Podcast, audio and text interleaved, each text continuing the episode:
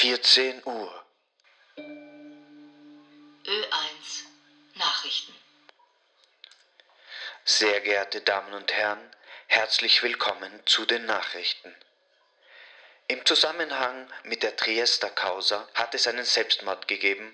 Die Straßenarbeiterin Romina Stratzelwutz hat während eines Befragungsgesprächs mit der Wiener Polizei eine Überdosis Schlaftabletten zu sich genommen, an denen sie verstarb.